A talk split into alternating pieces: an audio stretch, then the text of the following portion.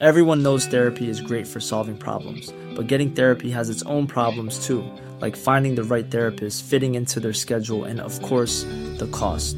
Well, BetterHelp can solve those problems. It's totally online and built around your schedule. It's surprisingly affordable too. Connect with a credentialed therapist by phone, video, or online chat, all from the comfort of your home.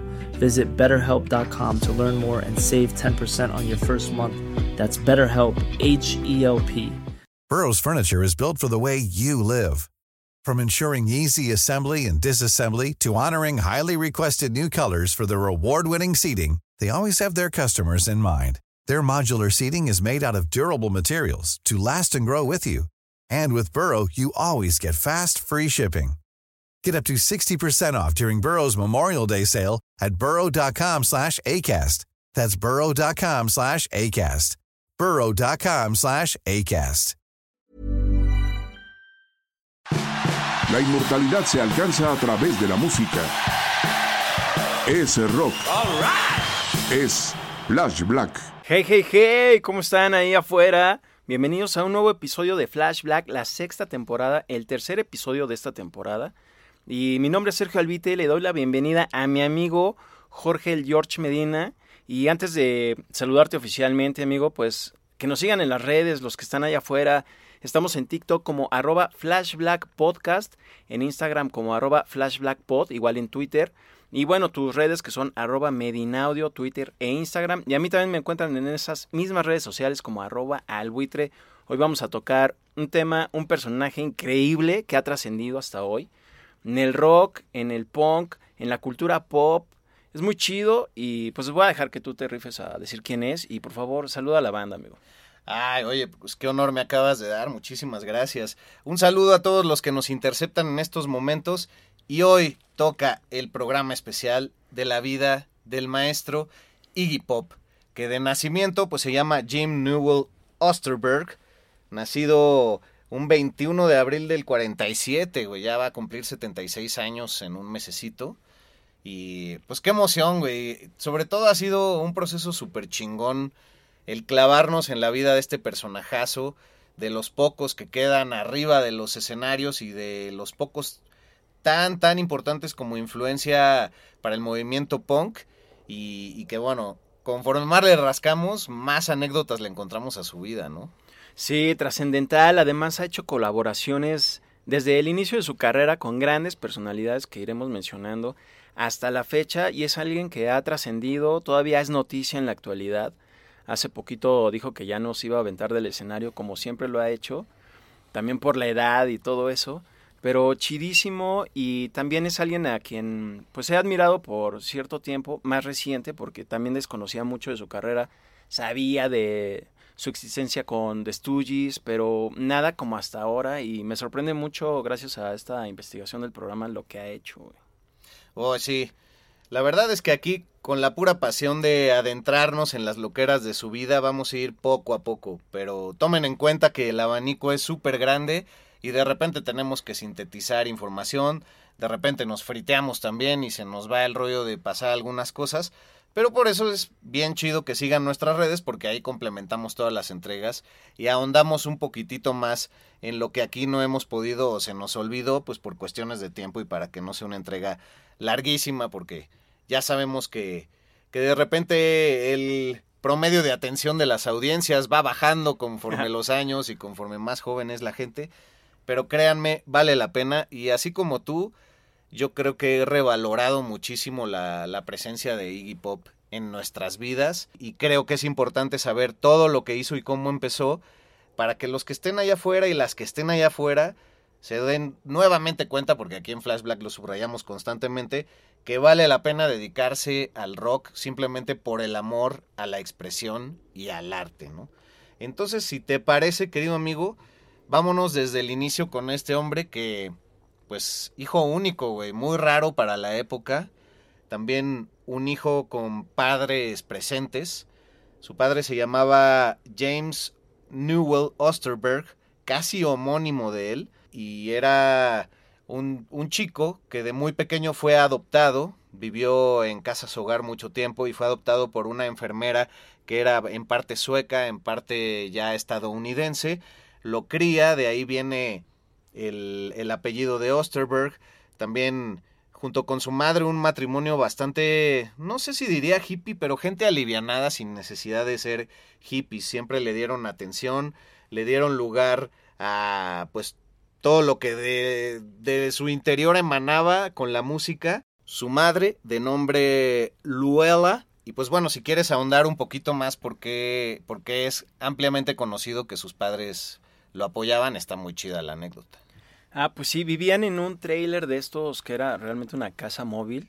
Tenían este trailer pues en un parque donde estacionaban todo este tipo de viviendas. En Michigan, cabe decir, muy sí, importante. exacto, en Ypsilanti o Ypsilanti, Michigan, eh, me parece si esa es la pronunciación. Eh, estaban ahí en su trailer y él tenía esta inquietud de aprender a tocar la batería, le llamaba mucho la música.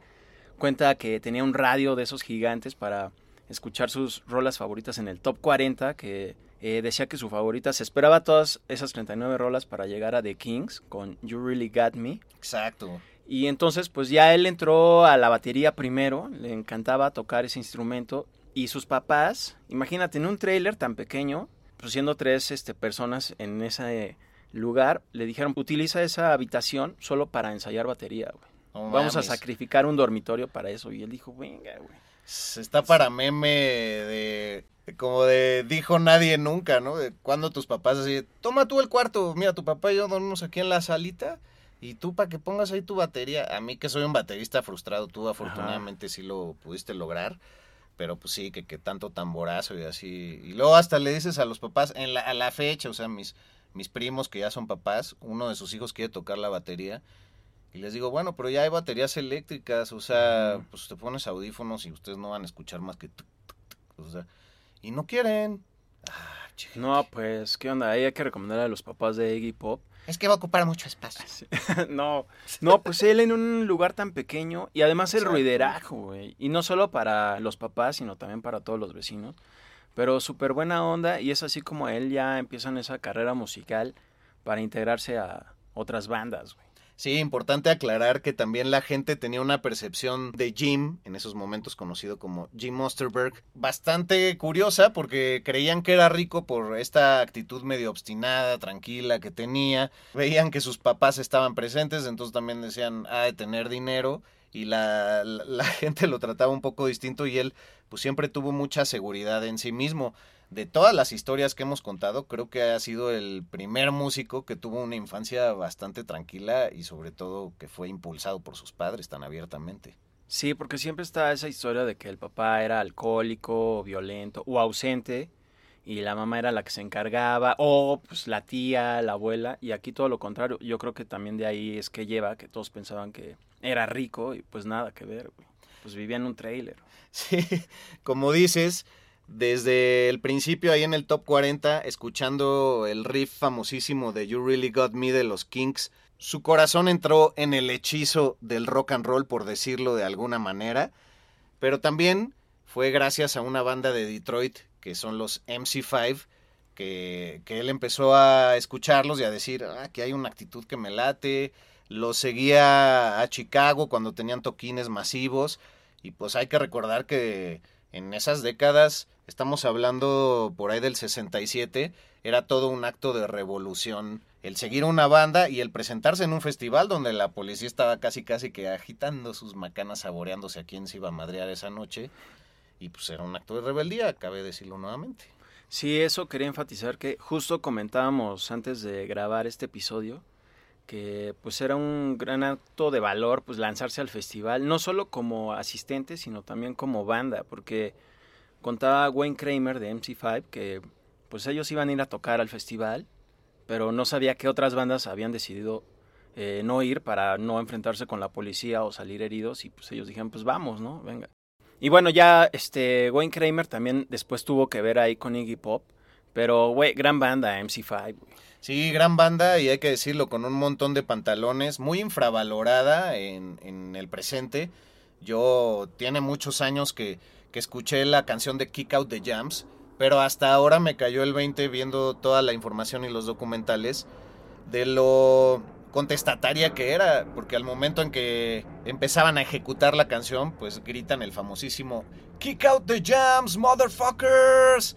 Y pues imagínate lo, lo que era decir eso ante, ante el público y como statement, ¿no? En, un escenario. Entonces estaban en la mira de, de pues todos los de las morales, las buenas costumbres y la política. Sí, y creo que Wayne Kramer ya era super punk antes de que existiera el término tal cual referenciado al estilo de música, ¿no? Totalmente. Y, y también hacer el paréntesis que Iggy Pop empieza tocando la batería con bandas de blues, güey. Sí, y que pues inesperado, porque él lo hacía como que en su vecindario, ¿no? Así en esta banda donde se inauguró ahí que se llamaba The Iguanas. Ajá. Y después en otra banda que se llama... The Prime Movers eh, Blues Band. Sí. Que de hecho, hasta el propio Wayne Kramer dice que trataron de hacerlo parte de la alineación de MC5 a Iggy cuando lo escucharon y que él los rechazó, pero Iggy dice saber de esa anécdota, pero no acordarse, güey.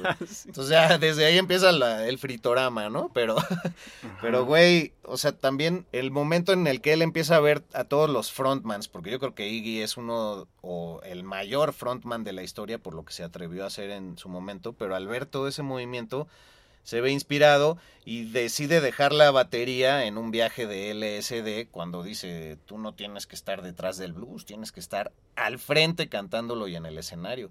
Y entonces, pues la batería, ¿cuándo lo has visto tocarla, cabrón? Sí, no, jamás. De hecho, hasta la investigación de este episodio fue que me enteré que también tocaba la batería. Y ya es como él se dedica a convertirse en cantante y frontman. Digo, y creo que yo no existía ese término tal cual de frontman en la época, ¿no? No. Y ese güey yo creo que le dio un, ese significado a la, a la palabra frontman. Es que es tantas cosas, este, el padrino del punk. Pero, güey, tú me estabas contando también, y está bien chido, cómo surgió el apodo de Iggy Pop. Bueno, entre su banda, sus colegas de, de Prime Movers le dicen Iggy. Y pues esta, este apellido, digamos así, Pop, eh, con doble P, era el apellido de un colega suyo que estaba, tenía cáncer y estaba pasando por un proceso de quimioterapia, güey.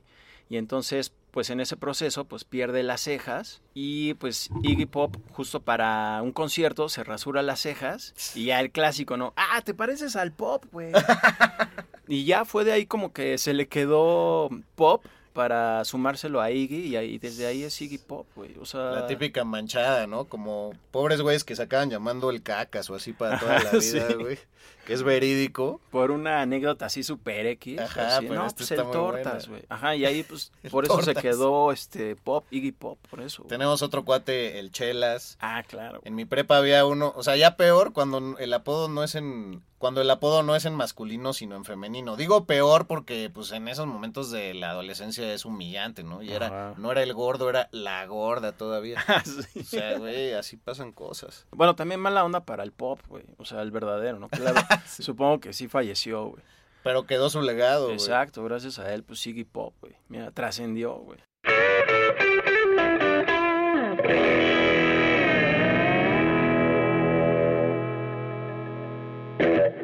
Vámonos a la historia del nombre de los Stooges y, y cómo él, después de pues esta letanía que tiene en su en uno de sus primeros viajes de LSD, eh, empieza a reunir a, a su banda, los Stooges, que tal cual él lo ha declarado, pues se iba con los que tenían perfil delincuencial en la escuela, ¿no? Los chicos malos, los que fumaban, los que tenían la matita larga, o sea, el pelo largo. Y, así fue que, que recluta primero a los hermanos Ashton, a Ron y a Scott, guitarra y batería respectivamente. Y luego, pues como en todas las historias de la prepa hasta la fecha, güey, pues el que tenía coche, bajo y amplificador, se volvió el bajista porque pues hay que llegar a los lugares y cómo los llevamos. Y qué chido es eso también, ¿no? De, güey, que a ver quién tiene el pinche no, ya, güey, tú, güey. No mames, te pagamos la gas, güey. Y que nunca llega, ¿no? Ese pago, pero... Pero pone la nave. Sí, efectivamente hasta la fecha pasa, amigo.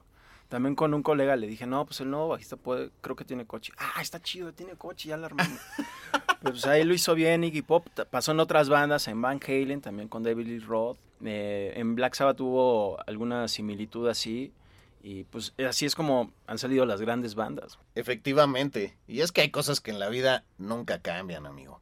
Pero ahora viene un gran momento que quizás varios ubican. Y es que Iggy Pop decide cambiar su perfil en el escenario y el cómo proyectarse en todo tipo de maneras como solo él lo sabe hacer, a partir de que ven una presentación en su preparatoria de los Doors con su primer disco, con el Light My Fire, y que se les ocurre llevarlos al festival de Homecoming, que es así como la, pues, la graduación, pero creo que es de los deportistas y que, que llevan así el buquet y todas las chavas. Pues es muy romántico, así de baladitas, y que a los de la escuela se les ocurrió llevar a los Doors, güey que tocaban de la chingada en ese momento, según palabras del propio Iggy Pop, pero que la actitud en el escenario los acabó hipnotizando. Y de hecho, si el disco debut de los Stooges uno lo escucha, tiene referencias sonoras muy claras en las canciones que son las más lentas, que por supuesto son las menos famosas, a la forma de interpretar de Jim Morrison. Y que más tarde viendo a Mick Jagger y a James Brown, pues cumple el perfil completo del personaje. Ahí es donde va por sus amigos chicos malos de la escuela. Y a partir de que también en ese momento había una serie de televisión famosísima en Estados Unidos que eran Los Tres Chiflados o The Three Stooges, pues toman ese nombre primero como The Psychedelic Stooges, ¿no? Pero también está la anécdota de que cuando decidieron llamarse The Stooges, le llamaron a uno de los cómicos originales del, de los chiflados, güey, Ah, para no. que les diera permiso. Ah, no sabía eso, güey. A Moe Howard. Le hablaron por teléfono, pues ya ves que en esos tiempos, tal cual en la sección Ajá, amarilla o en el, ¿cómo se dice? En el directorio telefónico, Ajá. pues han de haber dado con él. Y ese güey les dijo, ah, sí, llámense. Mientras no se llamen los tres Stooges o The Three Stooges, Ajá. y mientras no sean comediantes, adelante, chavos, van. Y tras, güey. Órale, qué trascendental, porque pues ahora si quieres acceder a alguien para una entrevista, quizás es más fácil entrar a su fanpage o mandar un mensaje en su Instagram. No manches, eso me sorprende mucho, güey. En una época, obviamente, sin internet, para tener ese acceso, wow, está increíble, güey. Oye, y justo sobre eso que comentas de, Doors, que los vieron en vivo, que les sorprendió tanto a Iggy Pop, que bueno, ya sabemos que Jim Morrison pues era un desmadre sobre el escenario, pues a veces se sacaba el miembro, pues luego subía pedo, este, bailaba, invitaba gente, cosas así. Entonces eh, Iggy Pop dijo, no mames, si ese güey puede hacer todo eso, tiene un sello, bueno, está en una disquera, tienen un disco, pues no mames, nosotros también lo podemos hacer y pues ya de ahí es que va retomando este perfil radical de los Stooges, ¿no? Exacto, pero entrándole a ese disco para que no digan, ah, este güey no dice los nombres de las canciones tranquilas, pues hay una que se llama Anne, que ahí suena totalmente al estilo Jim Morrison, como casi este poeta declamando en el escenario, y una canción que dura más de 10 minutos que se llama We Will Fall y que es casi tribal al estilo de The End, aunque todavía no le inventaban eh, los Doors en ese momento, pero es el mood total, o sea, una canción de 10 minutos de los Stooges no se volvió a ver jamás. Y por si fuera poco, para este primer disco ya los produce John Cale, quien era parte de la Velvet Underground. Y además, pues ya tenían un manager que los vio actuar por ahí y fue muy importante en su carrera porque los llevó a Electra Records y este hombre era Danny Fields. Oye, Danny Fields también, pues, una persona muy importante dentro del mundo del punk, porque, pues, fue alguien que no solo les conseguía tocadas y, pues, buenos contratos, sino, pues, también los cuidaba y que a él le daba mucha ansiedad estar viendo su concierto, porque decía, puta, a ver qué hacen estos güeyes ahora, Sí. güey, no se va a aventar este güey, no. Y también le preocupaba lo que la gente les pudiera hacer a ellos, porque, pues, respondían, güey. Y luego, pues si este güey se lanzaba y se untaba cosas, pues sí lo sacaba de onda y le creaba mucha ansiedad, güey. Imagínate a alguien que está, pues muy joven y pues manejando una banda que también es súper joven y haciendo este tipo de destrozos. Sí, tal cual, él decía que más que su manager acababa siendo su niñera. Y bueno, tan importante este hombre que más adelante conoce a los Ramones y también fue manager de ellos. Y ellos le dicen, pues tú danos tres mil dólares para darnos una bataca, para comprarla.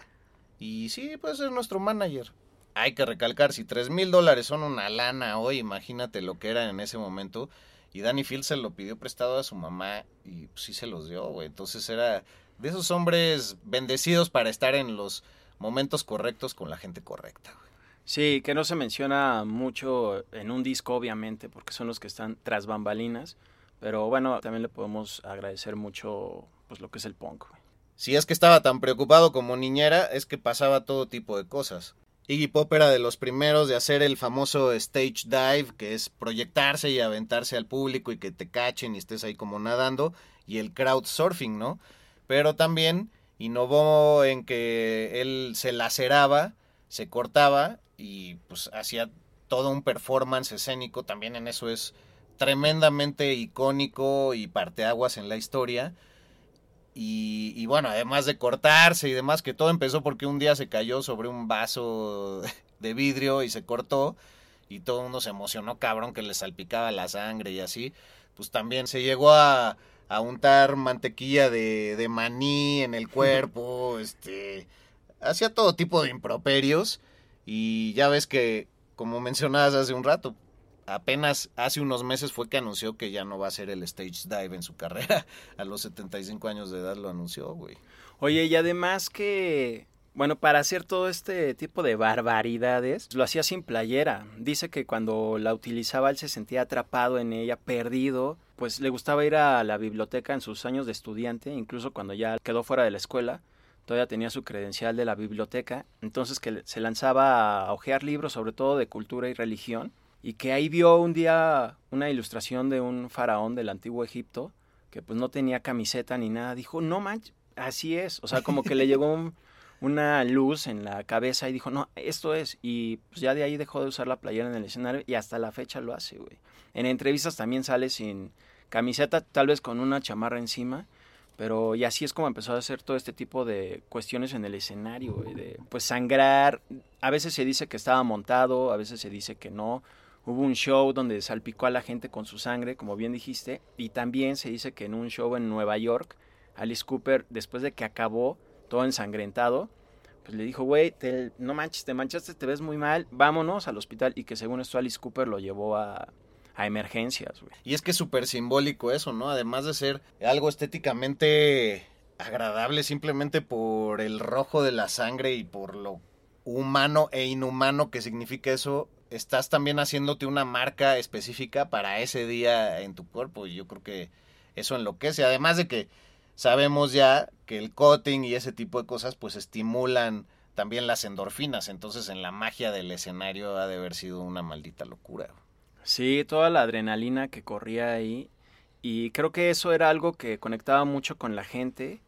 Eh, también se dice que la primera vez, el primer material gráfico de él sobre la gente haciendo stage diving es de 1970, que se supone que fue en el Midsummer Rock Festival. Y bueno, ahí es donde se untaba cacahuate, bueno, crema de maní o crema de cacahuate en el pecho y además se la aventaba a la gente, pero a la gente no le importaba tanto cuando le caía encima, no solo esa sustancia, sino él ya todo untado, güey. Y si hasta la fecha es difícil ir a un concierto en Estados Unidos porque la gente no suele tener contacto, ni gritar, ni expresarse. También era totalmente contestatario y provocativo el estar tan cerca de la gente. Todo se debía a que pues eran foros tan chiquitos que la gente estaba pegada al pequeño escenario si es que había, ¿no? Entonces también en esa cuestión había más contacto físico, más involucramiento de los gritos y el participar con el artista cargándolo y demás. Y güey, antes de que se me olvide, también cuando murió Jim Morrison, los Doors fueron una de las bandas que buscó que pues Iggy Pop supliera eh, a Jim Morrison en el escenario porque decían que era parecido y porque los dos eran Jimmys, los dos se llaman Jim. Y que, bueno, no se concretó porque también The Doors, a partir del fallecimiento de Jim Morrison, decidieron continuar como un trío, ¿no? Digo, y se relaciona un poquito cuando ya lo habíamos comentado, que a Iggy Pop le ofrecieron ser frontman de ACDC y bueno, él sentía que no era el adecuado y ahí se quedó, pero imagínate la referencia que ya era en ese momento para ser considerado por grupos grandes de la época para ser su frontman. Güey.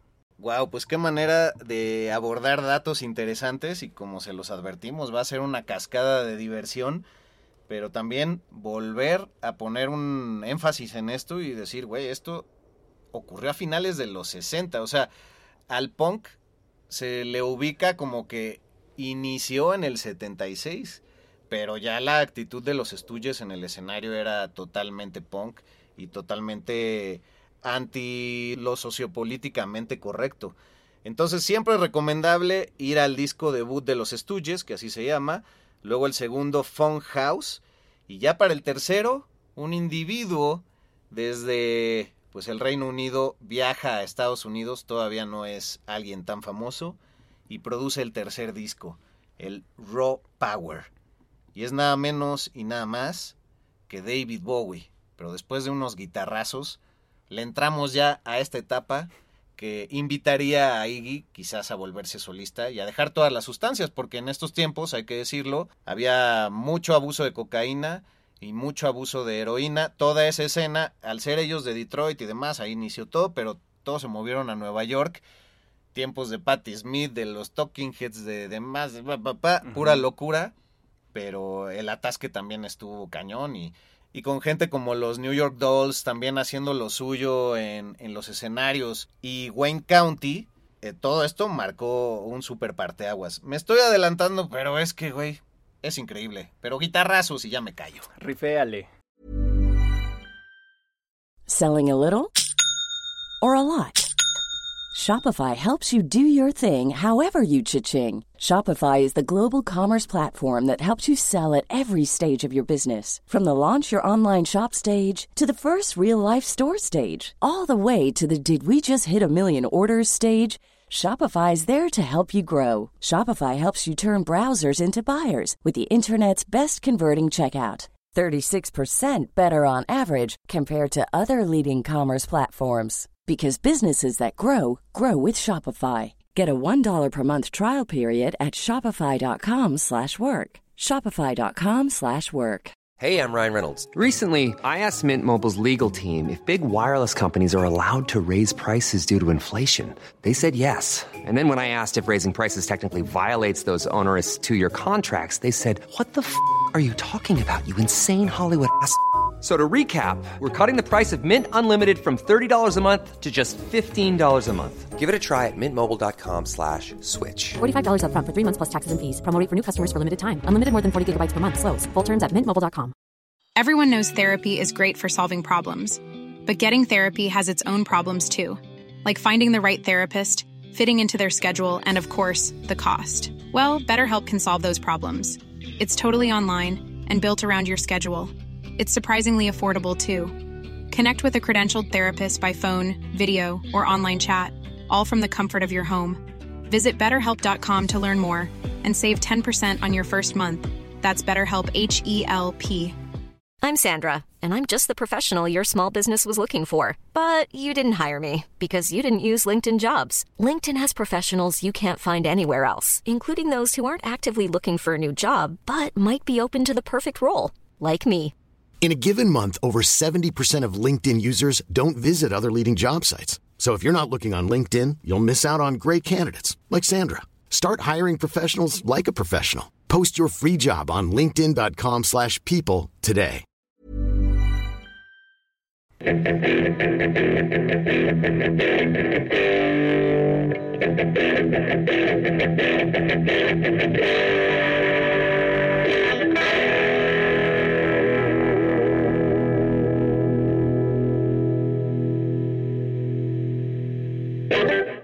Corría el año de 1971. David Bowie era un talento emergente y la adicción de Iggy Pop por la heroína estaba en su máximo auge. Sus realidades eran muy distintas. Por un lado, Bowie era un estudiante de arte londinense concentrado en la experimentación y en su crecimiento creativo.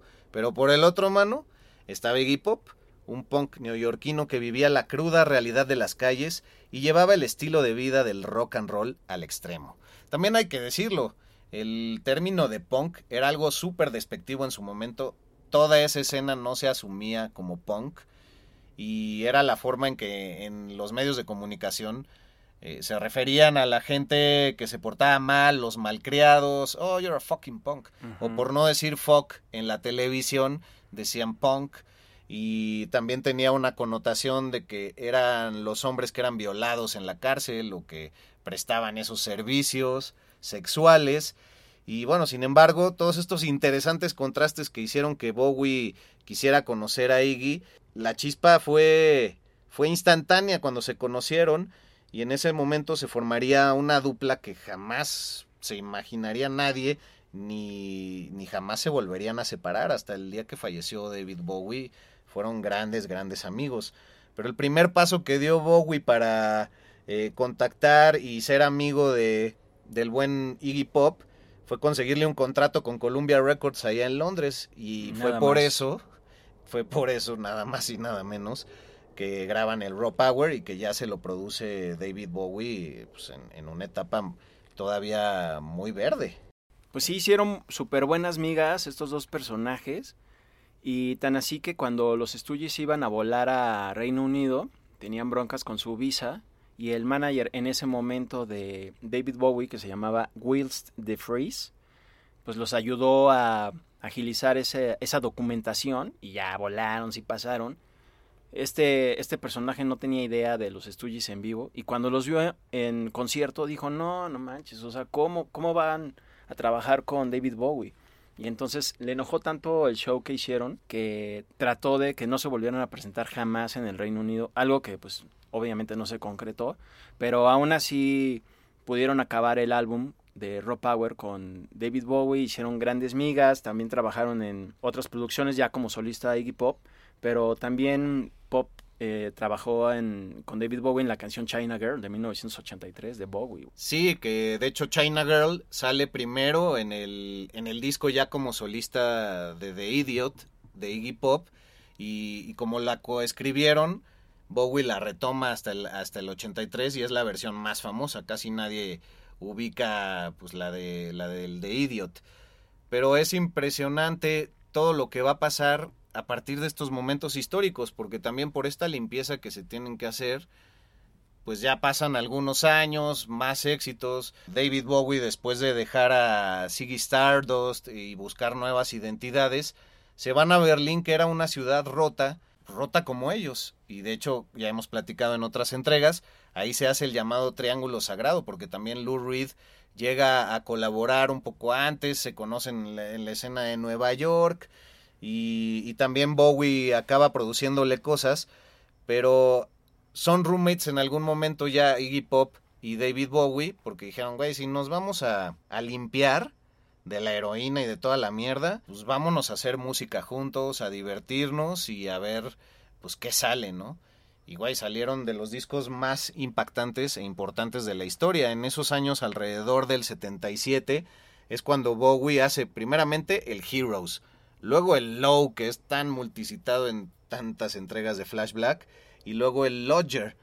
Y bueno, Iggy Pop hace por su lado The Idiot y luego el Lost for Life, que ambos son eh, producidos por David Bowie y David Bowie tiene una visión muy buena de cómo quitarle algo de, de este rollo áspero de la psicodelia pesada de los estudios a Iggy Pop y le suaviza con algunos sintetizadores y con beats de mucho poder el estilo a Iggy Pop y acaban saliendo cosas geniales.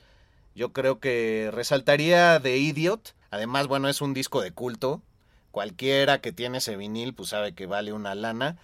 Y ya como dato ahí para deslizar, es el disco que estaba escuchando en 1980 Ian Curtis, quien fuera el vocalista de Joy Division, cuando decide quitarse la vida. Lo tenía ahí puesto en la tornamesa tocando, güey. Ya estaba el His cuando llegaron y pues muy fuerte. Él decidió ahorcarse también.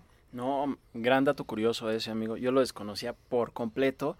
Oye, fíjate que esos discos de David Bowie, Low y The Idiot tienen que ver con Nine Inch Nails en nuestra entrega pasada. Exacto. Que inspirado pues por ambas personalidades, ¿no? Trent Reznor por David Bowie e Iggy Pop, güey. Una genialidad que existiría unos 20 años después. Sí, qué 94.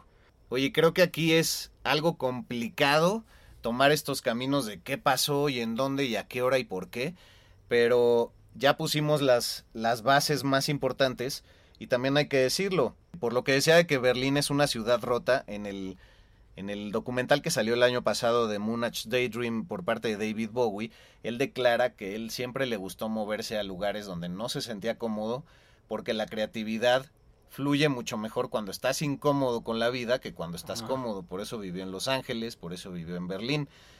Y Berlín, al ser un país tan juzgado, o bueno, Alemania en ese momento, vivían en el Berlín Occidental, también dividido ahí entre los rusos, los americanos, este, los ingleses, los alemanes, pues fue donde encontraron la etapa creativa, pero solo en ocho días hicieron toda la producción de, del disco de Idiot. la disquera ya les había dado un montón de, de dinero. Y entonces dijeron, pues, ¿qué, ¿qué, hacemos? Pues vamos a viajar un chingo, a ver qué. Entonces Bowie tenía un cochecito ahí, no sé si rentado o qué, y se movían un buen en coche. Y eso acabó siendo la inspiración para todo lo que vendría con Lost for Life y sobre todo la canción de The Passenger. Ah, rifadísimo. O sea, realmente The Passenger es porque ellos eran pasajeros. Ah, Exacto. ¿no? Ah. Abrí los ojos en grande. ¿eh? Oye, y además eh, fue cuando comparten eh, piso, ¿no? Viven juntos los dos, que era algo medio mal visto durante esa época, ¿no? Porque eran hombres. Exacto, pero había, había rumores súper raros en donde decían que incluso Bowie lo tenía secuestrado a Iggy Pop para hacer su, este, su esclavo sexual, que eran pareja. Bueno, es que ya sabes que Órale, también... pues, ni que fuera Jeffrey Dahmer. No, y como Bowie ya había declarado en esa... Hasta ahorita me, ca... me cayó Twitch. Como ya había declarado Bowie que era bisexual años antes, pues también la gente ahí de morbosa. Y no sé, en el documental que veíamos antes de, de hacer esta grabación, pues por ejemplo los New York Dolls decían, bueno, David Bowie dice que es bisexual. ¿Nosotros qué somos? ¿Nos preguntas? Somos trisexuales o en inglés trisexuals. ¿Por qué? Porque intentaríamos lo que fuera, we will try anything, ¿no? Pero en realidad era un montaje totalmente estético. Y es hermoso ver cómo toda la influencia que tuvo Mark Bolan en David Bowie, él como artista logra transmutarlo, transformarlo, conoce a este triángulo sagrado y de ahí no pararían jamás hasta pues ya ser los íconos tan grandes que, que, que son hasta la fecha, ¿no? Bowie estuvo involucrado en todo, güey. Y ahora también, eh, esa misma época, estamos hablando alrededor del 73, 74, en que pues tenía una adicción muy grande, como ya habías dicho, Iggy Pop. Entonces él entra, parece que él se mete solito a un instituto psiquiátrico de la Universidad de California en Los Ángeles. Entonces se mete ahí, pues, que para desintoxicarse y todo eso. Y como que David Bowie se preocupa por él. Dice, no manches, mi amigo, güey. O sea, necesita las drogas, güey. O sea, uh -huh. las necesita. Entonces él tiene la brillante idea de lanzarse al hospital a llevarle drogas. Pero pues por razones obvias el personal del lugar le dice, no, pues espérate, no. Se van a quedar aquí en la entrada. Tú, tú sí puedes pasar, pero no. Y es una época en que también se decía que Iggy Pop planeaba suicidarse en el escenario, ah. que, pero eso es solo un rumor. Ajá. Se dice que a un promotor de Nueva York le dijo, güey, dame un millón de dólares y lo hago en el Madison Square Garden. Güey. Ahora, también era el lugar más grande de casi del mundo, ¿no? En Nueva York y todo eso, cuando pues él y pues estas bandas de punk pues tocaban en lugares pequeños, ¿no? Como en clubes y, y por lo general en recintos pues bastante uh, asquerosos. Güey, pues es que en el CBGBs ya hemos hecho historias alrededor de eso, pero el, el, dueño tenía dos perros grandes y dicen que se cagaban ahí donde cayera, güey. Literal donde cayera y pues la gente lo acababa pisando, embarrándolo. Y que también pues tenía un poco la maldición de Moctezuma ahí, lo que te servían de comer, que había unas hamburguesas espantosas, así que ibas un ah, fin de semana... Sí y todavía seguían ahí como en el 7-Eleven aquí cuando vas, que, que, ves que la salchicha lleva girando ahí quién sabe cuántas horas, pero Ajá. como también en el supermercado de Apu de los Simpson, pues nunca sabes qué trae encima. Y que entonces había esta cosa horrible que comen los norteamericanos que se llama chili, que son como los frijoles a veces agridulces y a veces medio picantes, Ajá, y que eso sí. así era la traición para el seguidillo o la diarrea segura, Ajá. y pues también estas pinches hamburguesas de que casi, casi. Ay, sí. ¿Qué pasó? ¿Qué le hecho? Ah, sí. no, guacala. Pues sí, bastante asqueroso. Pero era parte de la escena, güey. Parte de la escena. Y muchas bandas de la época también como Blondie son quienes lo recuerdan porque eran considerados punk, estaban alternando con todos ellos. Y bueno, pues sí consideran mucho a Iggy Pop como alguien que pues casi casi comenzó el punk, ¿no? O sea, como que a partir de él es donde comienza esta onda del género musical, güey. Sí, y olvidé mencionar que que ves que el término punk era despectivo y ellos no se asumían como tal, ellos decían somos bandas de rock, los Ramones también lo negaron en varias declaraciones, hay declaraciones en entrevistas de Iggy Pop que hasta se siente ofendido de que le digan así, pero todo viene a raíz de una revista que era un estilo cómic, en donde ilustraban situaciones que comúnmente ocurrían en las calles de Nueva York, porque también había una carencia de clubes pues total, y todo, todos los lugares eran congales y tugurios espantosos, güey.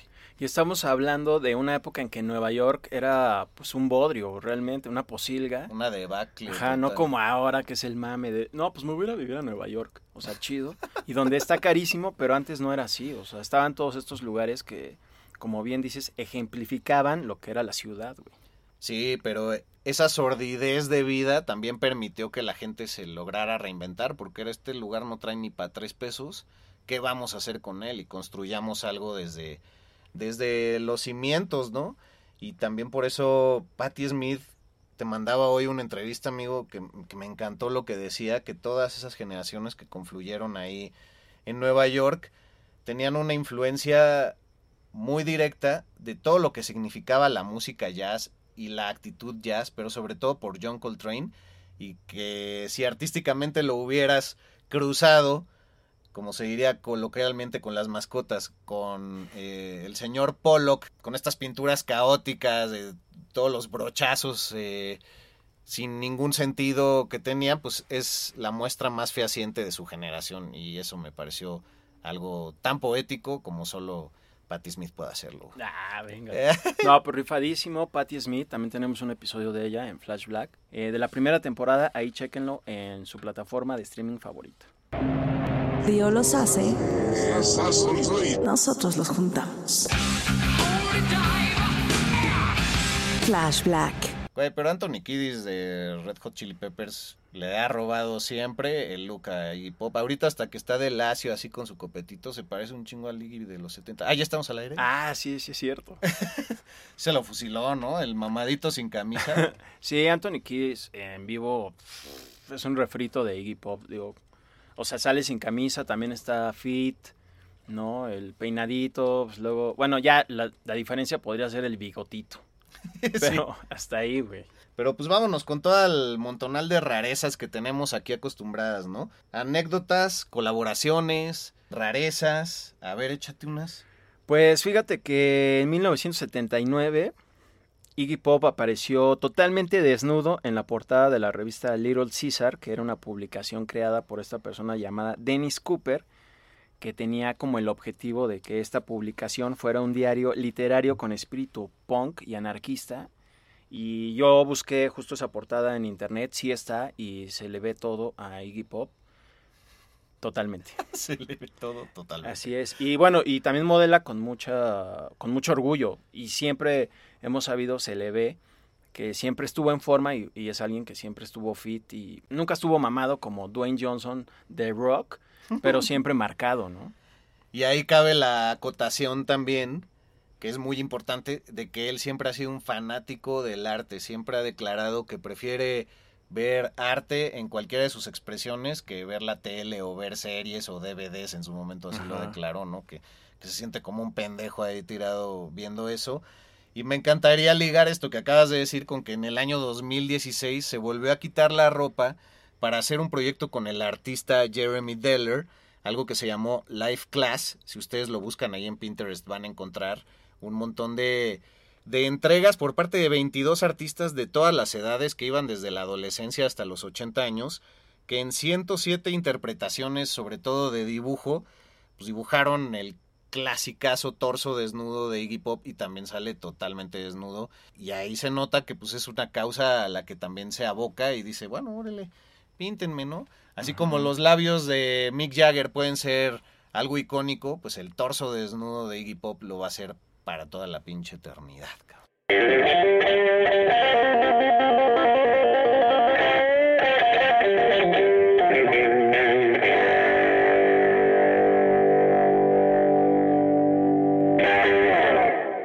También alguien que, además de la música, también incursionó, curiosamente, en la televisión, ¿no? Para que la gente lo viera, cosa que él no quería hacer. Eh, por ejemplo, en imdb.com, esta página de cine y televisión donde puedes consultar quién salió, en dónde, quién dirigió qué. Tiene alrededor de 58, 60 créditos como actor y justo su debut se dio en la película de 1969, Nico, Hypnic of Light, que se trataba del cantante de Velvet Underground.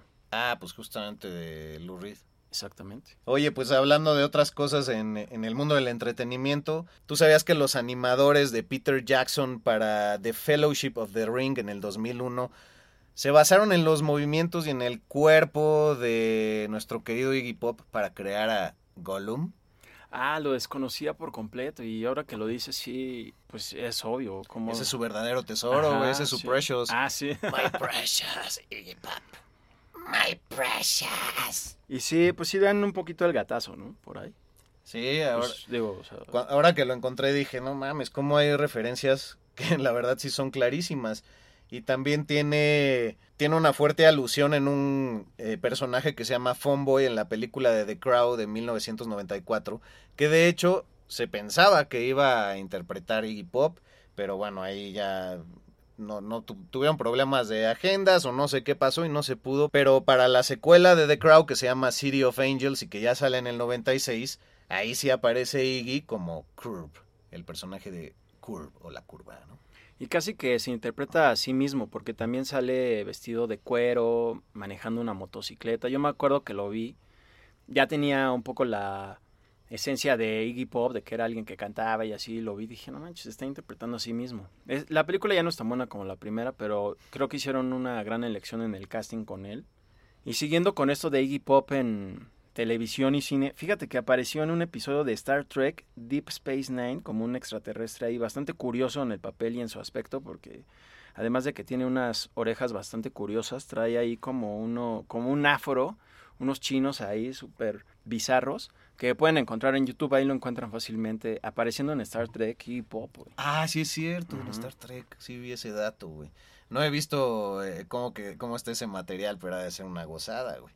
Sí, bastante, se ve muy raro y como que pues fuera de su personaje, güey, tal cual. Oye, pues ¿te parece que ahora nos vayamos a las colaboraciones musicales?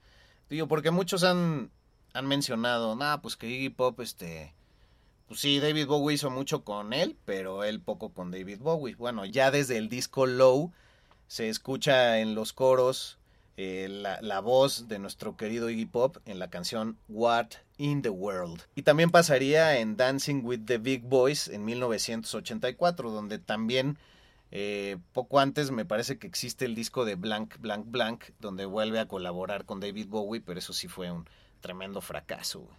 Hasta la fecha con artistas más recientes, digamos contemporáneos, también ha estado Iggy Pop. Yo creo que lo buscan a él porque saben que les va a traer eh, reconocimiento. En los 90 estuvo con White Zombie en su disco de La Sexorcisto, en el Ah. track Black Sunshine, ahí aparece también. Con The Crystal Method en una rola que se llama Post Punk. También con Cage the Elephant en un track llamado Broken Boy, que ellos ya lo habían hecho, pero después lo volvieron a grabar, pero ya con Iggy Pop. Y también colaboró con los Teddy Bears. Y bueno, una colaboración muy eh, documentada recientemente con Josh Homme de Queens of Stone Age, que se convirtió en el productor de Iggy Pop en este álbum que se llama Post Pop Depression, donde también toca el baterista de los Arctic Monkeys, que se llama Matt Helders. Ahí pues grabaron juntos y luego hicieron unas cuantas fechas, ¿no? 2016, sí, Ajá. sacaron un disco muy bueno. Y grababan a- también en el estudio, pues este de, ¿cómo se llama? El del desierto. El, en. Joshua Tree. Ajá. Joshua Tree, güey, donde son todas las Desert Sessions y así. Sí, sí, sí, súper chido. También nominaron este álbum al Grammy, no ganó. Una de las dos veces por las que ha sido nominado Iggy Pop. La primera fue en 1989 por mejor interpretación vocal o instrumental de hard rock con la canción Cold Metal, pero pues también se la ha. Y también fue nominado al Globo de Oro años después. Quién sabe si algún día lo vayan a reconocer con algún Grammy o algo así, como a Ozzy Osbourne recientemente, porque yo creo que ya sienta que está en las últimas. Quién sabe qué pase con Iggy Pop. güey. Es probable, deberían. Me emociona muchísimo que lo voy a ver en Pasadena el próximo mes de mayo, güey. Ahí en el Cruel World. Y, y ahora con todo este bagaje que me voy, pues se resignifica muchísimo la visita, pero también quería agregar, ¿te acuerdas que en el 2007 hubo una reunión ya como Iggy and the Stooges, ya no los Stooges, y vinieron acá a México, güey, cuando el Corona se llamaba Corona Music Fest y todavía no pasaba a ser el Corona Capital, que es un festival Ajá. importante acá en, en la Ciudad de México. Sí, me acuerdo que fue en el estadio más grande de aquí de la Ciudad de México y de todo el país. El en Estadio Azteca. Ahí mismo.